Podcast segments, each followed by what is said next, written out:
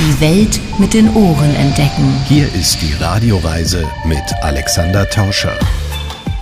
Sie hören die Radioreise mit Alexander Tauscher. Ich grüße Sie. Diesmal geht es ins Sauerland, also in die Berge, die zum kleinen Teil in Hessen und zum großen Teil in Nordrhein-Westfalen liegen. Wer an Nordrhein-Westfalen denkt, der hat sicher die 18 Millionen Einwohner im Blick und denkt vielleicht an Begriffe wie Stahlindustrie oder Ruhrpott. Doch NRW ist auch sehr grün und eignet sich für einen Urlaub in der Landidylle. Das grüne Sauerland entdecken wir mit dem Rad, beim Wandern und beim Kräutersammeln.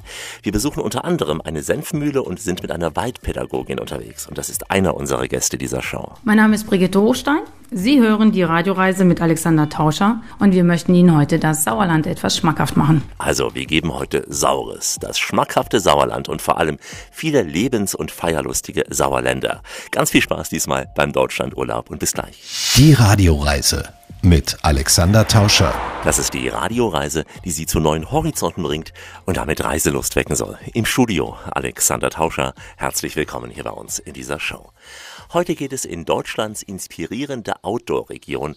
So sieht sich nämlich das Sauerland. Es ist ein Mittelgebirge, was von dichten Wäldern, weiten Wiesen und klaren Seen geprägt ist. Das Sauerland liegt zum Großteil in Nordrhein-Westfalen, zu einem kleineren Teil auch in Hessen. Diese Region zeigt, dass NRW entgegen vieler Vorurteile viel Wald und auch etliche Stauseen hat.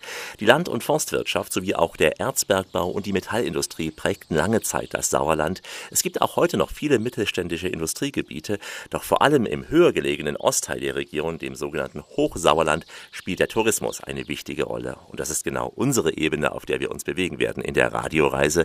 Die Landidylle steht also im Mittelpunkt, in der Natur und bei unseren Gastgebern. Wir starten den Kurzurlaub im Sauerland in Hallenberg im Rothaargebirge, das ja zum Hochsauerland gehört. Und da ist Thorsten Dollberg vom Landidyll Landhaus Diesetal unser erster Gast. Warum das Sauerland Sauerland heißt, ist eine große Frage. Viele verbinden das Sauerland mit dem sauren Boden, den wir früher angeblich mal hatten hier, was heute aber gar nicht mehr so ist. Man sagt, dass da eventuell dieser Name Sauerland herkommen könnte, aber es ist nicht bestimmt. Also wir sind schon Mittelgebirge hier im Sauerland, äh, nahe des Rothaargebirges oder des Rothaarkamms. Und äh, wir haben natürlich schon ein raues Klima hier mit viel Winter, wenn es denn Winter gibt. Und im Sommer natürlich auch mit herrlichen sommerlichen Temperaturen. Und das Schöne dabei ist halt, dass trotzdem wir auch mal heiße Sommertage haben, sich die Nächte hier durch die frische, klare Luft halt sich eben immer schön abkühlen und äh, dementsprechend man nachts auch richtig gut schlafen kann. Oh, schönes Sauerland, raubst mir lang schon den Verstand. Deine Seen, Wälder, Kuppen Unser familiengeführtes Landhotel ist ursprünglich aus einem ganz normalen Einfamilienhaus entstanden, was meine Eltern 1955 gebaut haben und 1958 dann die ersten beiden Gäste beherbergt haben. Das war der Anfang im Grunde genommen für einen Beherbergungsbetrieb hier in dem kleinen Ort Liesen, der sich nachher so entwickelt hat, dass es teilweise über 60.000 Übernachtungen pro Jahr gegeben hat. Wobei dieser Ort im Grunde genommen eigentlich von der Landwirtschaft existiert hat, vom Tourismus, vom Wald und hauptsächlich vom Sensenhandel, weil es gab früher über 30 Sensenhändler alleine hier im Ort Liesen und viele Frauen von den Männern haben halt so irgendwann mit Fremdenverkehr mal begonnen und das dann stetig ausgebaut. Diesen Sensenhandel, den mein Vater auch früher selbst betrieben hat, habe ich natürlich noch im Keller jede Menge Sensen in unterschiedlichen Größen, was noch richtig guter Schwedenstahl ist von früher. Und früher kamen halt auch viele Frauen, die hier ihr sogenanntes Wirtschaftsjahr in Liesen gemacht haben oder abgehalten haben und haben dann eben hier auch ihre Liebe gefunden und haben sich hier ansässig gemacht.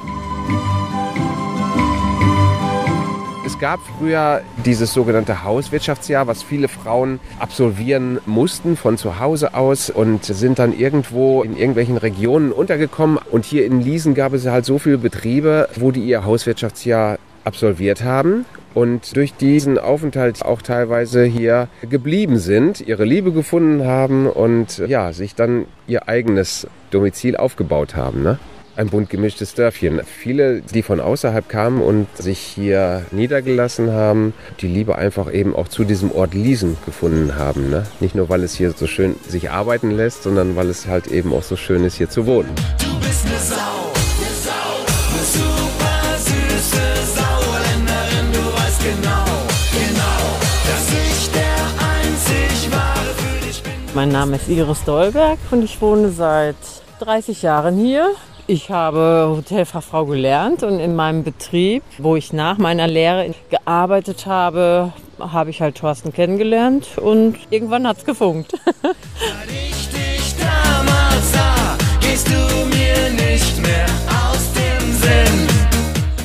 Wir liegen am Rande vom Naturschutzgebiet. Nach uns kommen nur noch drei Häuser, anschließend unberührte Natur. Was uns ausmacht, ist das Persönliche. Also zu 90 Prozent, sage ich mal, sind wir selber da, beide. Ja, der persönliche Ansprechpartner sind wir. Wir versuchen Sachen aus der Region zu bekommen.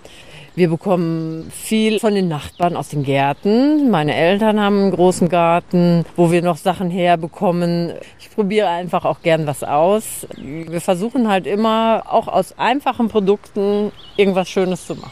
Thorsten Dolberg steht übrigens selbst in der Küche. Seine Frau Ilse ist leidenschaftliche Bäckerin, also Liebe geht doch auch durch den Magen. Aus dem Sauerland kommen heute süße Audiogröße. Alexander Tauscher unterwegs im grünen Deutschland für die Radioreise. Durch das Sauerland führen drei große Fernwanderwege. Themen und Tagesrouten, sie sprechen hier vor allem genussvolle Wanderer an. Radfahrer können auf Fluss- und Bahntrassenwegen voll in die Pedale treten und Mountainbiker, Gravebiker oder auch Rennradfahrer, sie finden im Sauerland durchaus eine anspruchsvolle Landschaft. Wir haben quasi die Landidylle in Nordrhein-Westfalen gefunden und das einmal in der Natur und einmal bei unseren Gastgebern. Denn die Gruppe der Landidyll-Hotels, die besteht aus kleineren familiengeführten Häusern. Hier kümmern sich die Besitzer noch persönlich um das Wohl ihrer Gäste, so auch im Haus Liesetal am Rande von Hallenberg. Thorsten und Iris Dolberg, sie haben das Haus von einer kleineren Pension Schritt für Schritt zum Landhotel ausgebaut. Unsere Küche besteht hauptsächlich aus einer frischen Küche mit überwiegend regionalen Produkten. Wir haben unseren Imker hier im Ort, wo wir unseren Honig herbeziehen, sei es Frühjahrshonig, sei es die Sommertracht. Dann haben wir die Fischzucht Autal, wo wir unseren Fisch herbeziehen, sprich Lachs, Forelle, Saibling, Regenbogenforelle geräucherte Fischsachen, das ist so unser Steckenpferd. Wir verarbeiten auch grundsätzlich keine Meeresfische mehr, sondern beziehen unseren Fisch nur noch hier aus der heimischen Zucht, stellen daraus dann eben zum Beispiel auch unseren eigene gebeizte Lachsforelle her, die wir dann marinieren über 24 Stunden in einer Salzlake anschließend noch mit frischem Dill bestreichen und ja, somit rauchen wir auch keinen Räucherlachs mehr, sondern haben unsere Gravit Lachsforelle im Grunde genommen selber hergestellt. Dann kommen halt eben noch das Rindfleisch vom Bauern hier dazu, das Sauerland Höhenvieh, also eine uralte Rinderrasse, die früher hier im Sauerland mal gängig war, fast verschwunden ist, wir sie aber dann im Grunde genommen wieder mit den Bauern neu installiert haben und heutzutage das Tier als Ganzes verwerten, also vom Nose to Tail. Also auf unserem Frühstücksbuffet, wo es nicht unbedingt äh, die ganz große Auswahl gibt, aber die Produkte, die wir dort anbieten, haben einen regionalen Bezug. Es gibt viel selbst hergestellte Sachen wie Pestos oder kleine Salate. Die Wurst ist teilweise hausgemacht. Andere Wurst wieder vom hiesigen Metzger hergestellt. Von daher wissen wir, wo die Produkte herkommen. Für uns ausschlaggebend, dass wir mehr Qualität bieten möchten wie Quantität. Ja, zu der süßen, süßen, süßen, süßen Sauerländerin fahr ich immer wieder hin. Weil ich doch so verliebt, ja so verliebt, ja so verschossen bin in die süße, süße Sauerländerin. Ich mache gerne Kuchen und Desserts. Probiere einfach auch gern was aus. Zum Beispiel meine Marmelade Apfelbirne Estragon. Ist ja Äpfelbirnen, ein paar Kräuter, ist richtig gut. Wir haben vor Jahren schon damit begonnen mit der Planung für unseren eigenen Hofladen. Dadurch, dass wir so viele Produkte hier auch selber herstellen, hatten wir schon immer die Idee, unseren eigenen Hofladen letztendlich zu installieren. Und während Corona haben wir es dann umgesetzt, haben aus einer alten Autogarage einen kleinen Hofladen installiert mit unseren selbstgemachten Produkten, mit Produkten aus der Region, wo wir regionale Partner haben, die Produkte, die wir selbst auch verarbeiten und dementsprechend auch zum Verkauf in unserem kleinen Hofladen Dolbeys Lädchen anbieten. Zum Beispiel unsere hausgemachten Marmeladen, unsere hausgemachte Wurst, unsere Wurst, Rinderbratwurst, Wildbratwurst. Wenn es frisches Wildfleisch gibt, natürlich auch das. Und das Sauerland Höhenvieh wird natürlich auch als Schlachtpakete zum Verkauf angeboten. Wandern, ach wandern, fort stets und fort. Ach wandern von Ort zu Ort. Wichtig ist für uns in Bezug auf unsere Gäste, dass wir immer als Ansprechpartner vor Ort sind, dass wir den Gästen Tipps geben für Ausflugsmöglichkeiten, für Wanderungen, und selber gehen wir natürlich auch sehr gerne mit den Gästen wandern. Dafür haben wir zwar auch eine Wanderführerin, aber wenn es die Zeit erlaubt, geht der Chef oder die Chefin natürlich auch gerne eine Runde walken oder eine Runde wandern mit unseren Gästen. Das hält den Chef natürlich auch selber fit, genau wie die Chefin auch viel Selbsthergestelltes für die Naturaktiven, denn die Gegend um dieses Haus eignet sich auch gut für Radausflüge, zum Beispiel zum Schloss nach Bad Berleburg. Es geht aber von hier aus auch in den bekannten Wintersportort Winterberg oder zur Mountainbike Arena Sauerland. Beliebt bei den Urlaubern sind auch Barfußwanderungen oder auch Wanderungen mit einer Waldpädagogin. Vom Emsland bis ins Oberland sind wir mit der Radioreise unterwegs und heute geht es ins Sauerland. Alexander Tauscher grüßt aus der grünen Lunge von NRW und Hessen. Das Sauerland ist bekannt für sein breites Angebot an Wanderwegen durch dichte Wälder über grüne Wiesen und entlang von Fachwerkdörfern. Die Sauerland-Wanderdörfer rund um den kahlen Asten und an den Bruchhauser Stein sowie auch am Diemelsee waren die bundesweit ersten Gemeinden, die zur sogenannten Qualitätsregion Wanderbares Deutschland zählen. Diese Gemeinden haben sich mit ihrem Angebot an zertifizierten Weit- und Rundwanderwegen auf die Themen Service, Gastronomie und Unterkunft spezialisiert. Auch unsere Landidyll-Gastgeber im Landhotel Liesetal, sie bieten ihren Gästen geführte Wanderungen an, zum Beispiel mit einer ausgebildeten Waldpädagogin. Katja Reinecke kennt sich mit Heilpflanzen und Kräutern bestens aus. Eine super Arzneipflanze. Sie ist eine der ersten, die im Frühling austreiben oder blühen sogar. Ist nämlich der Huflattich. Ganz früh schon im März kommt eine gelbe Blüte, die so ein bisschen wie Löwenzahn aussieht. Sie hat sehr viele Schleimstoffe und ist gegen Erkältungskrankheiten eine wunderbare Heilpflanze. Man kann daraus einen Tee machen, da kann man die Blüten sammeln.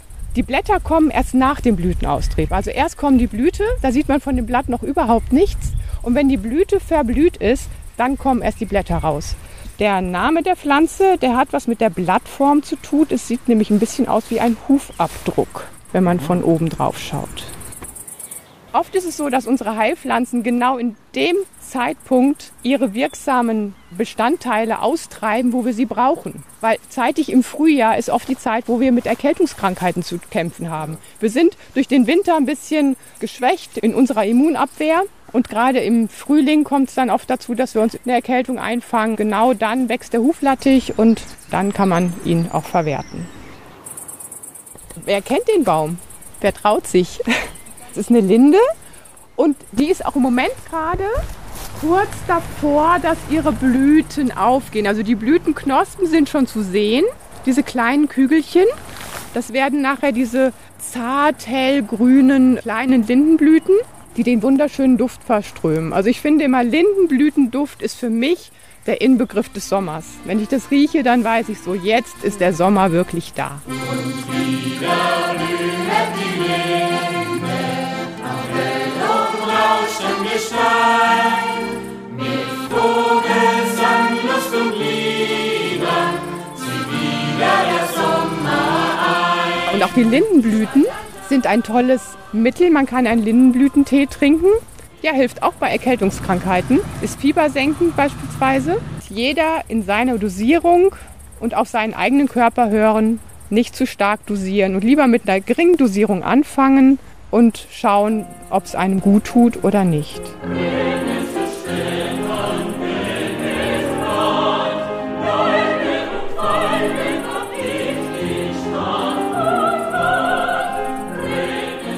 Die Brennnessel, das ist eine Mineralstoffbombe. Sie hat ganz viel Magnesium, sie hat sehr viel Eisen, sie hat Kalium und Calcium. Außerdem hat sie noch Vitamine, sehr viel Vitamin C, aber auch Vitamine A und B sind darin enthalten. Man kann wunderbar eine Frühjahrskur machen, weil sie entschlackend wirkt, weil sie blutreinigend wirkt. Also uns erstmal von den ganzen Giftstoffen befreit, die wir so im Winter vielleicht angesammelt haben.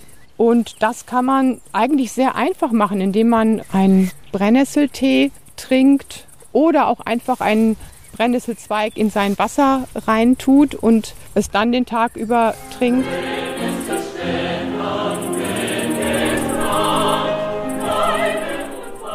Gerade im Frühling eignet sich die frisch austreibende Brennnessel wunderbar auch in der Küche verwertet zu werden als Brennnesselspinat. Das ist also sehr, sehr vielseitig. Ist eine Wunderpflanze, auf jeden Fall. Unterwegs mit Katja Reinecke. Sie ist ausgebildete Waldpädagogin und eine von vielen Kräuterfeen im Saarland.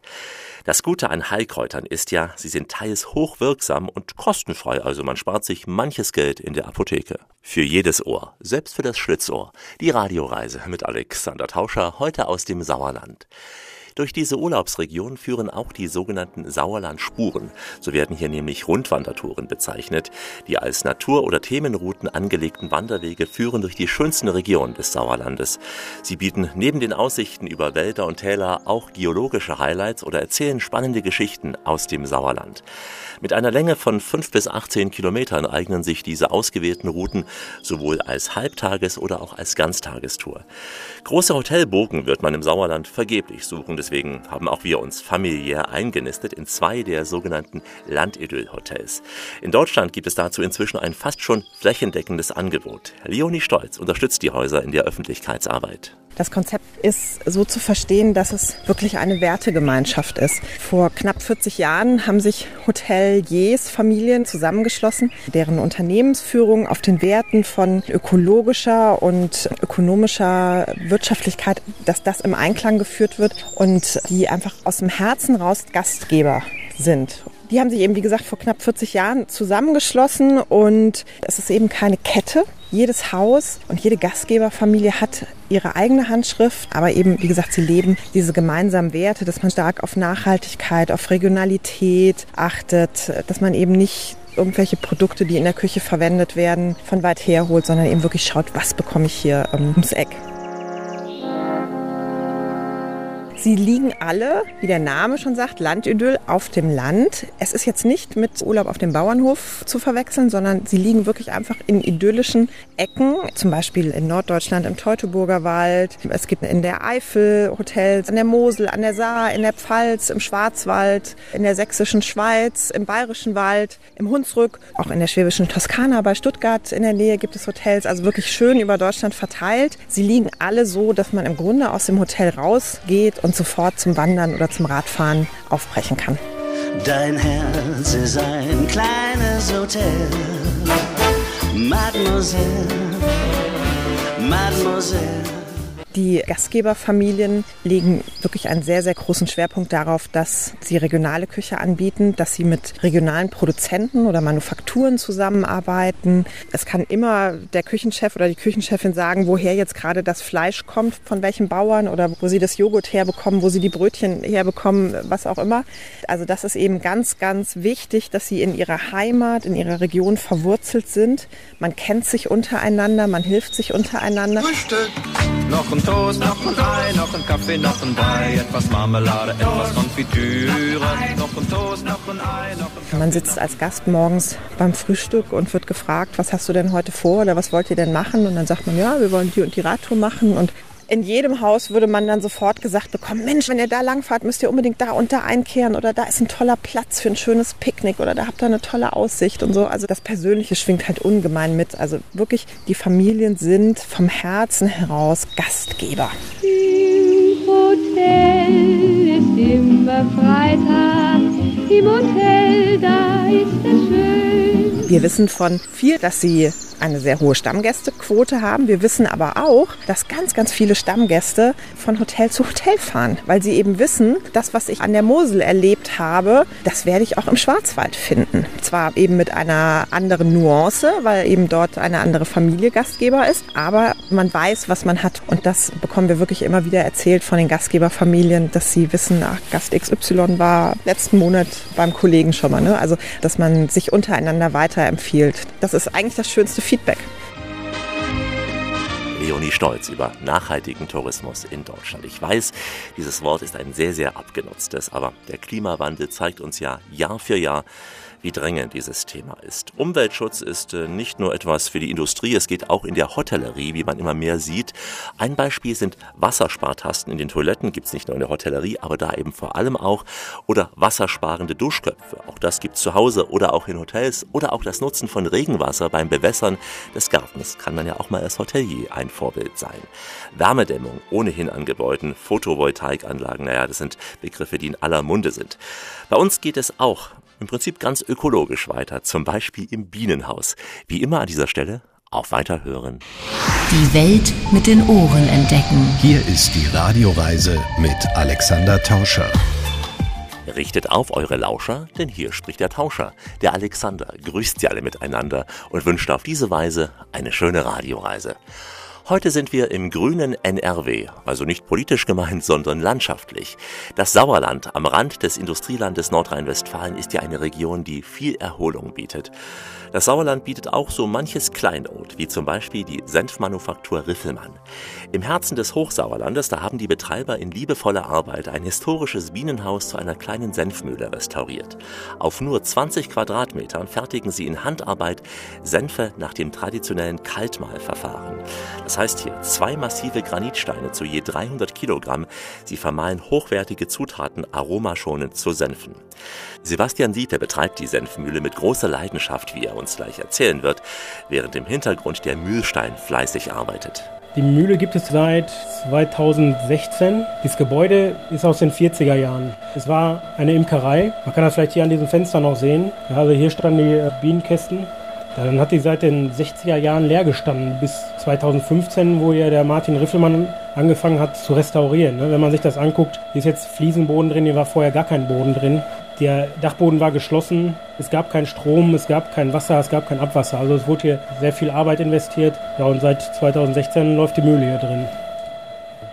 Ich kenne den Herrn Riffelmann schon sehr, sehr lange. Und er hat mich überredet, das hier zu machen, da er sich dann wieder mehr auf seinen Beruf als Arzt konzentrieren kann. Also was mir persönlich am meisten Spaß macht, ist neben der Produktion auch die Freiheit, wie ich mir die Arbeit einteilen kann. Und wenn man sich hier umguckt, ist ja auch ein schöner Arbeitsplatz. Senf. Senf. Hier kann man die Mühle mal sehen, wie sie in Betrieb ist. Also wir vermahlen auf der Mühle eine bestimmte Sorte immer. Und die anderen Sorten werden alle aus dieser Sorte gemischt. Das ist eine reine Senfsorte und das Prinzip, nach der vermahlen wird, ist das nasse Vermahlen. Ja. Anders als man es von Getreide kennt, wo er trocken vermahlen wird, kommt hier direkt eine Flüssigkeit rein. Ja. Und diese Maische, die ist flüssig wie Wasser tatsächlich und kommt unten als fertiger Senf direkt wieder raus. Zu den Zutaten, die drin sind, ist Wasser drin, sind Senfkörner drin, in zwei verschiedenen Sorten, braun und gelb. Wir haben Salz drin und Essig haben wir drin. Das war es schon. Also das Besondere an diesem Senf ist, dass aus dem ganzen Korn gearbeitet wird. Ja.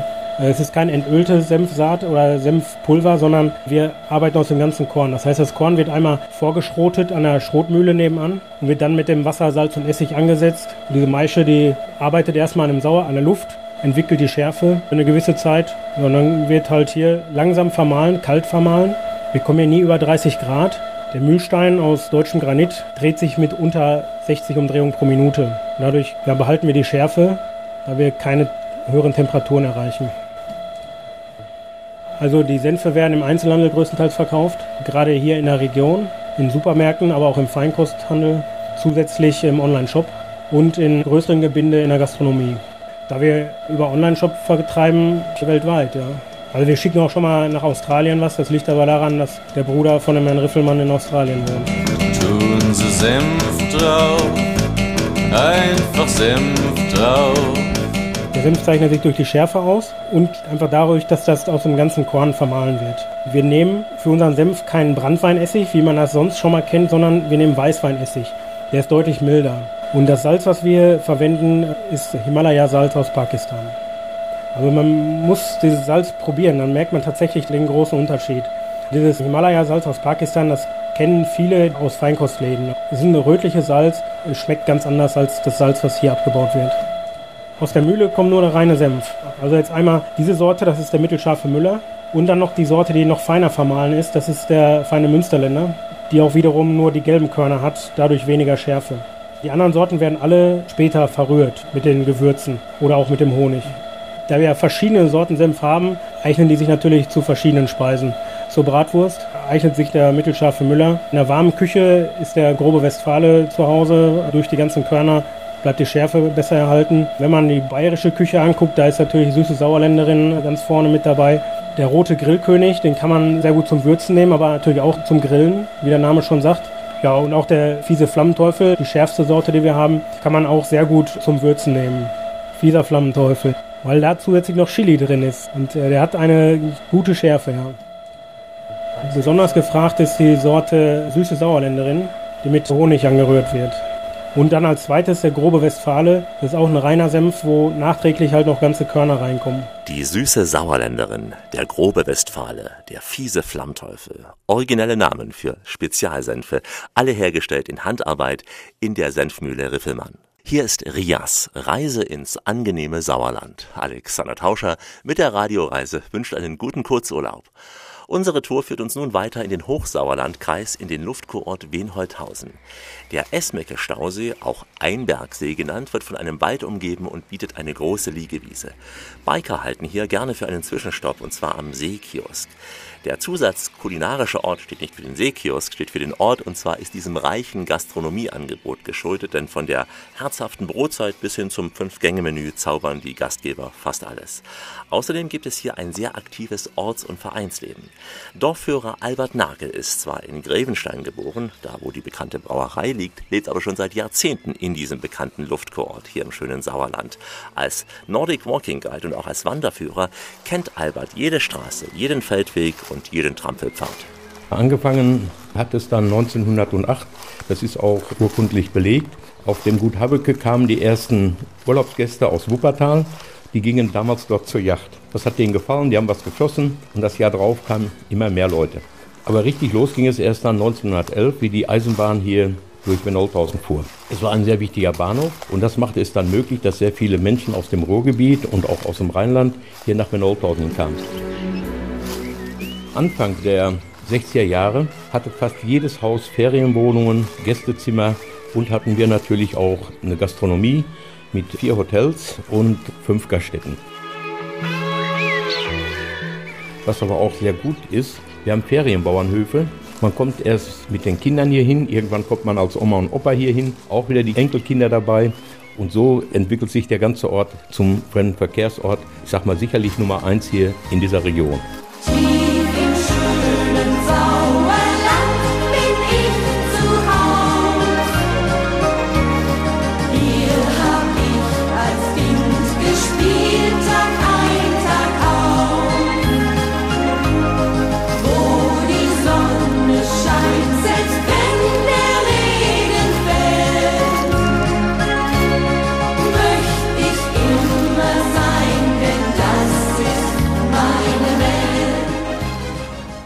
Irgendwann wurde die Eisenbahn abgebaut, die fuhr dann hier nicht mehr durch. Die Leute kamen trotzdem hier. Man hatte sich hier auch in diesem Dorf weiterentwickelt, so zu einem der führenden Wanderdörfer. Eine ausgezeichnete Wanderwelt, also das heißt gute Beschilderung, gepflegte Wege, Rastplätze an vielen Orten, so dass man auch mal eine Pause machen kann. Es gab sicherlich auch mal Rückschläge, wenn es wirtschaftlich in Deutschland nicht ganz so rund lief, dann kamen mal weniger Leute. Aber ich sag mal, man war immer zufrieden, weil es traf ja nicht nur den Ort, sondern es traf dann immer die gesamte Region.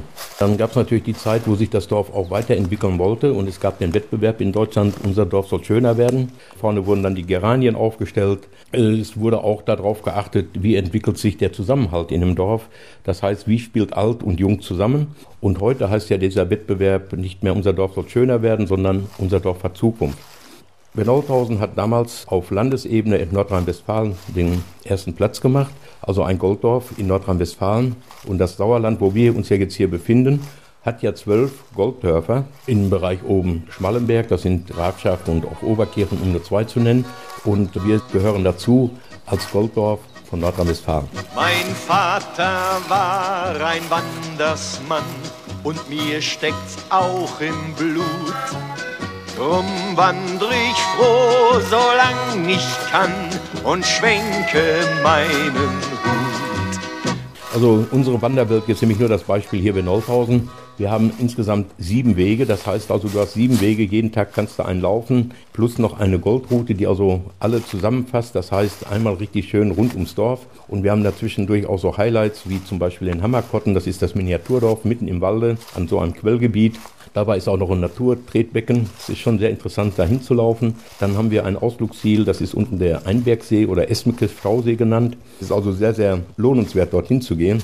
Wir haben oben auf Österberge, das ist der höchste Punkt mit 591 Meter, ein hervorragendes Gelände für Drachenflug und Gleitschirm von dem Club Sauerland Air.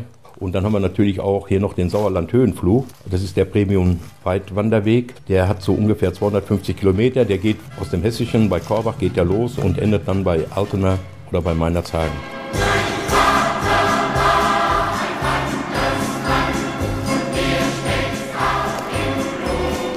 Wir haben jetzt, sag mal, zwei Sorten Gäste. Einmal die, die mit Familie kommen, die gehen auf die Ferienbauernhöfe. Das Typische, was es dort gibt, jeder bekommt erstmal ein Tier in die Hand zur Pflege für die Zeit, wo der Gast hier ist, wo das Kind da ist. Die Eltern sind ganz entspannt, weil das Kind ist beschäftigt. Es werden jeden Tag ein, zwei Ponytouren gemacht. Das heißt, jedes Kind sitzt auf dem Ponyken drauf. Die Eltern sind dabei, machen einen Spaziergang. Dann gibt es abends Spaghetti oder eine Bockwurst. Die Kinder sind zufrieden und die Eltern sind glücklich. Ja? Das ist die eine Gästeschar.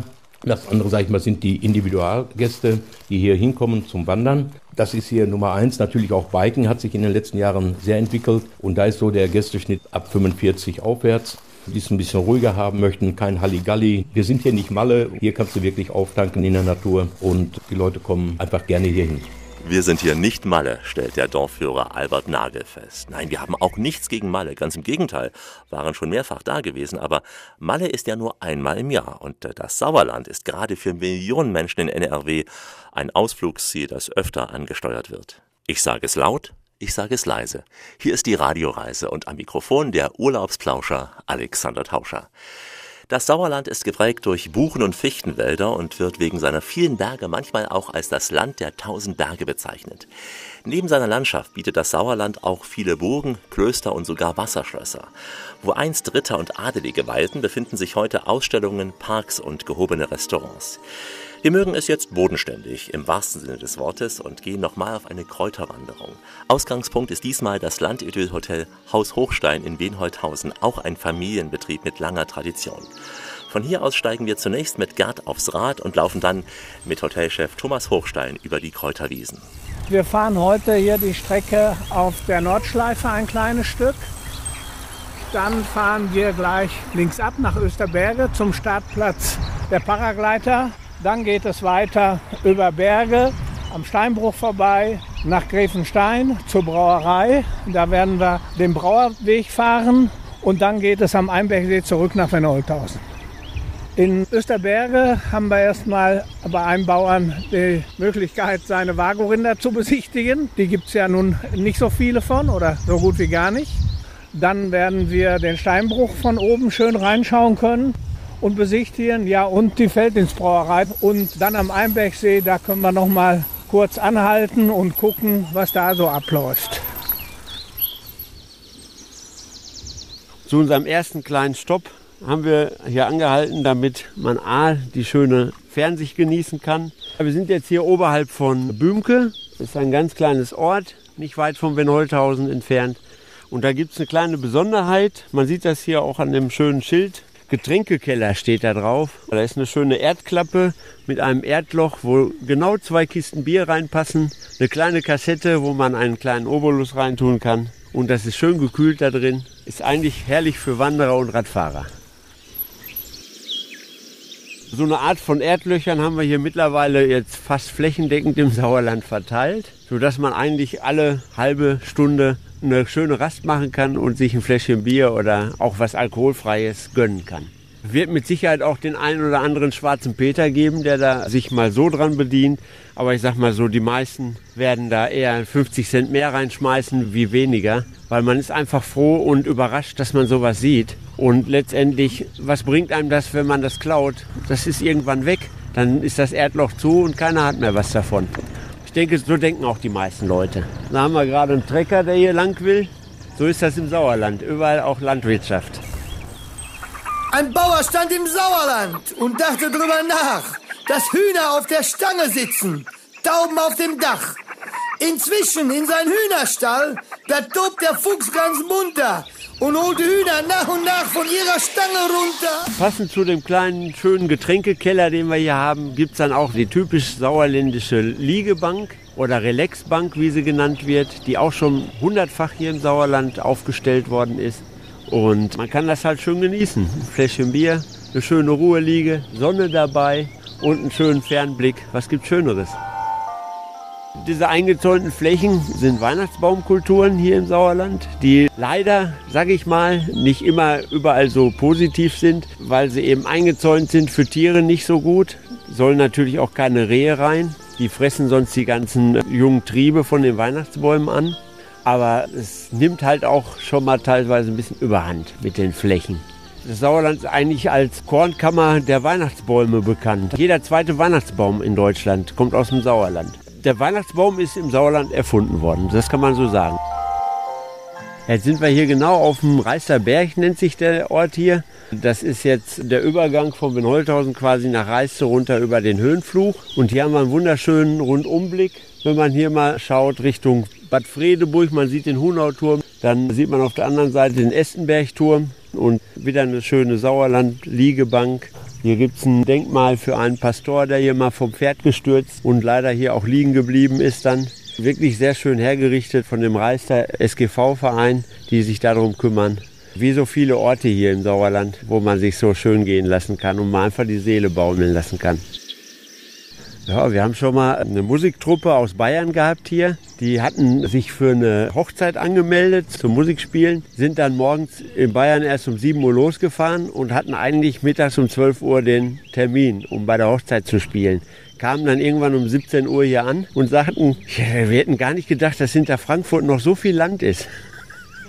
So viel Grün und Wiesen und Wälder, egal wo man hinschaut. Man sieht hier schöne schwingende Hügel, man sagt nicht umsonst das Land der tausend Berge. Hier am Ort und Stelle sieht man es. Wir sind ja eine Mittelgebirgslandschaft. Die höchste Erhebung ist knapp 900 Meter oder etwas über 900 Meter und das ist schon ein Berg, kann man schon sagen. Ich finde schon. Ja, da muss er selbst ein wenig schmunzeln. Thomas Hochstein, wenn er sagt, 900 Meter Seehöhe ist schon ein Berg. Naja, in Nordrhein-Westfalen hat das wohl auch seine Gültigkeit im Äther und im Web und heute aus der grünen Natur. Die Radioreise mit Alexander Tauscher grüßt aus dem Sauerland. Wo die Misthaufen qualmen, da gibt's keine Palmen, aber für Radler gibt es viel Freiraum. Für Tourenradler ist der Sauerland-Radring der ideale Einstieg, um die Region zu entdecken. Wo einst Dampfloks über die Gleise schnauften, ja, da kommt heute kein Radler mehr aus der Puste. Größtenteils auf alten Bahntrassen angelegt, verbindet die Tour die Orte Finnentrop, Eslohe, Schmalenberg und Lennstadt. Bei unserer Radtour besuchen wir einen besonderen Bauernhof, und zwar auf dem Österberge. Die Familie Bornemann, sie betreibt dieses Gut. Lisa Bornemann ist Jungbäuerin, man hört's gleich mit Leib und Seele und kümmert sich auf ihrem Hof um ganz besondere Rinder. Ihr seht hier die Wagyus, die kommen ursprünglich aus Japan. Das ganz Besondere an den Wagyus ist, dass sie ein extrem leckeres, ganz fein marmoriertes Fleisch haben, was ganz zart ist und halt auch einen ganz besonderen Eigengeschmack hat. Das schmeckt so ein bisschen butterig, nussig. Das Fett in dem Fleisch hat einen Schmelzpunkt von 25 Grad. Also das macht's richtig zart. Und besonders würde ich auch sagen, ist bei uns auch die Tierhaltung. Ne? Weil Tierwohl ist mir ganz, ganz, ganz wichtig. Jedes Tier hat einen Namen, auch die männlichen. Jedes Kalb lebt auch hier mit seiner Mutter. Die leben in den guten Monaten auf der Wiese, können rausgehen und in den Stall rein, wie sie möchten. Ja, die sind halt richtig zahm werden immer gebürstet. Ich bürste die, weil zum einen ist es für die Tiere gut, ist halt wie eine Massage und zum anderen ist es für mich auch gut. Ich mag das total, wenn die da so entspannt stehen, fast umkippen vor lauter Genuss. Da sind alle glücklich mit, die Waggis und ich auch. Die sind ganz ruhig, ganz zahm, aber die werden auch nicht zahm geboren. Ne? Also man muss sich da schon Zeit für nehmen und ja, das dauert halt. Aber wenn die einmal wissen, wie cool das ist, dann läuft das super gut. Also die kann man zum Beispiel auch wie Pferde hier auf der Weide einfach am Halfdampf dran machen. Ne? Das funktioniert auch. Die Besucher können die auch streicheln und auch bürsten, weil ja, die Waggis wissen auch, dass das gut ist. Quasi wie wenn man den Hund bürstet. Das ist bei den Wagyus nichts anderes. Es gibt auch Stellen, die mögen die mehr oder weniger. Zum Beispiel eine Kuh, die mag das überhaupt nicht, wenn man die am Kopf bürstet. Ne? Ja gut, dann wird die halt nicht am Kopf gebürstet, ne? weil so ist das auch unterschiedlich. Das macht das Fleisch noch ein bisschen zarter durch den Metallstriegel und den Massagedruck da drauf. Ja, und die Tiere sind auch glücklicher, weil ja, die haben halt immer so ein Highlight, die freuen sich da auch drauf. Im Frühling werden neue geboren, dann sind es ein paar mehr, ja, und dann gehen auch wieder ein paar mal, werden verkauft oder geschlachtet für Fleisch. Das ist der Weg. Das Fleisch ist sehr wertvoll. Beim Filet liegen wir beim Kilopreis von 200 Euro, Rumsteaks 190 Euro, Hackfleisch 25 Euro das Kilo. Das Fleisch kaufen hauptsächlich Privatkunden, die sich mal was gönnen wollen und wissen, dass richtig geiles Wagyu-Fleisch richtig super schmeckt und von glücklichen Tieren noch mal ein bisschen besser. Wenn man Wagyu-Fleisch isst, dann ist das ganz, ganz, ganz zart. Das hat einen richtigen Eigengeschmack, also ein bisschen nussig und butterig. Also kann man so mit keinem anderen Rindfleisch vergleichen. Muss man halt probiert haben, um richtig zu wissen, wie besonders und wie lecker das ist. Hackfleisch esse ich sehr gerne als Frikadelle und Teppanyaki-Steaks, aber auch alle anderen Steaks. Das Rind größtenteils kann man das als Steaks schneiden. Also man hat ganz, ganz viele verschiedene Steak-Cuts. Ja, und die schmecken alle super gut. Schön auf dem Grill gegrillt. Man hört, wie Lisa Bornemann für ihre Waggies lebt, die Jungbäuerin vom Österberge. Sie hatte uns auch einige Kostproben von ihren Waggies serviert. Dieses Fleisch hat natürlich seinen Preis. Schließlich kostet ein einziges Rind rund 10.000 Euro, erzählte uns Lisa. 10.000 Euro. Ein Rind. Ja, kein Rindvieh, ein Rind. Der Besuch auf Lisas Hof war aber nur eine Station dieser Radtour, betont unser Radguide Gerd. Jetzt sind wir an dem Startplatz für die Gleitschirmflieger und für die Drachenflieger. Von hier starten die und landen dann in Wernholthausen. Da gibt es eine extra Landewiese. Der Estenberg ist es und von hier fahren wir jetzt weiter am Steinbruch vorbei nach Berge. Und man kann auch hier ins Hochsauerland gucken. Das ist der Raum Winterberg, wo der Höhenzug des Rothergebirges ist. Und wir befinden uns hier in der Homat. Ja, das ist einer der schönen Plätze mit wunderschönen Aussichten im Sauerland, wo wir hier weit gucken können ins Märkische Kreis und einmal auf den Rotherkamm. Und wenn wir hinter uns, da gucken wir auf den Arnsberger Wald. Von hier geht es jetzt weiter über die Humert Richtung Berge.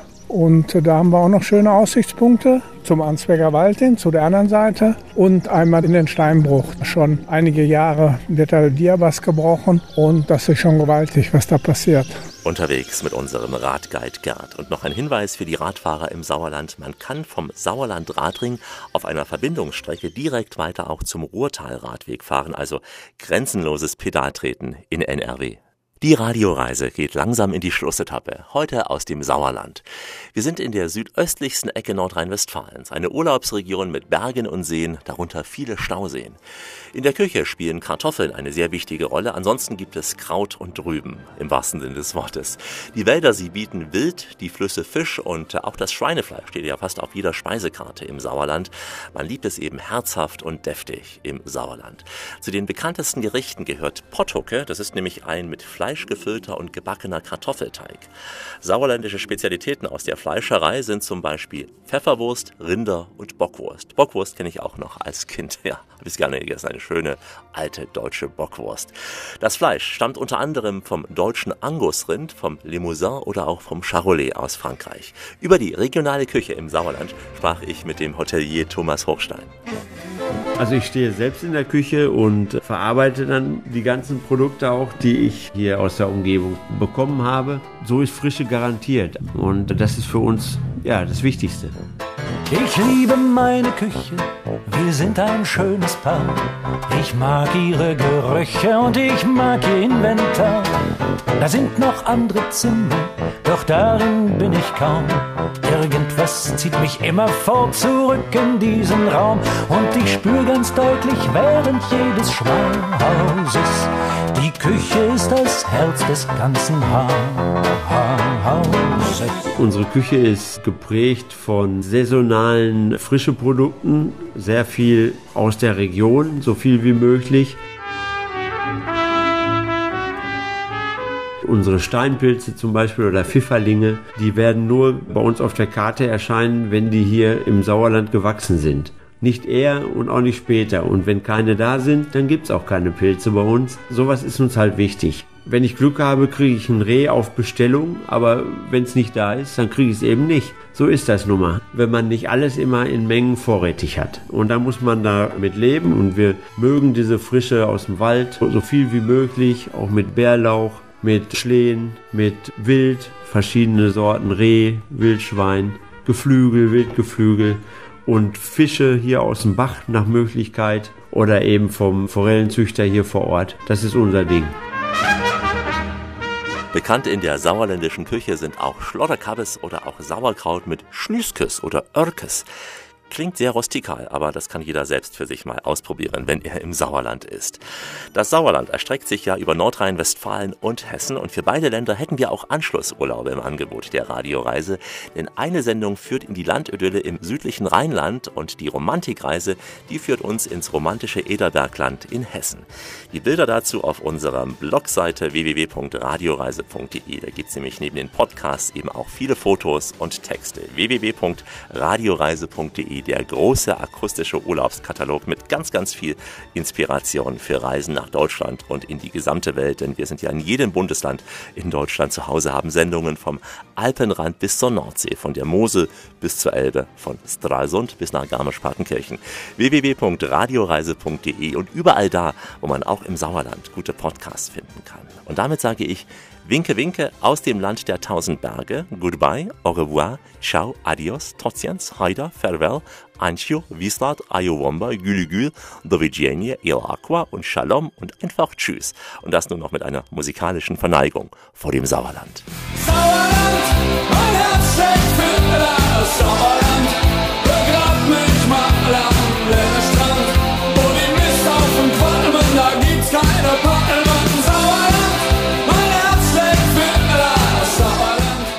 Hier bin ich nochmal, die Brigitte Hochstein. Wir haben Ihnen heute das Sauerland vorgestellt und ich hoffe, Sie haben Geschmack bekommen, uns hier einmal zu besuchen und Land und Leute, ja und auch vielleicht uns kennenzulernen. Und wenn Sie das gehört haben, dann kommen Sie doch persönlich bei uns vorbei und sagen Hallo, wir haben die Radioreise gehört.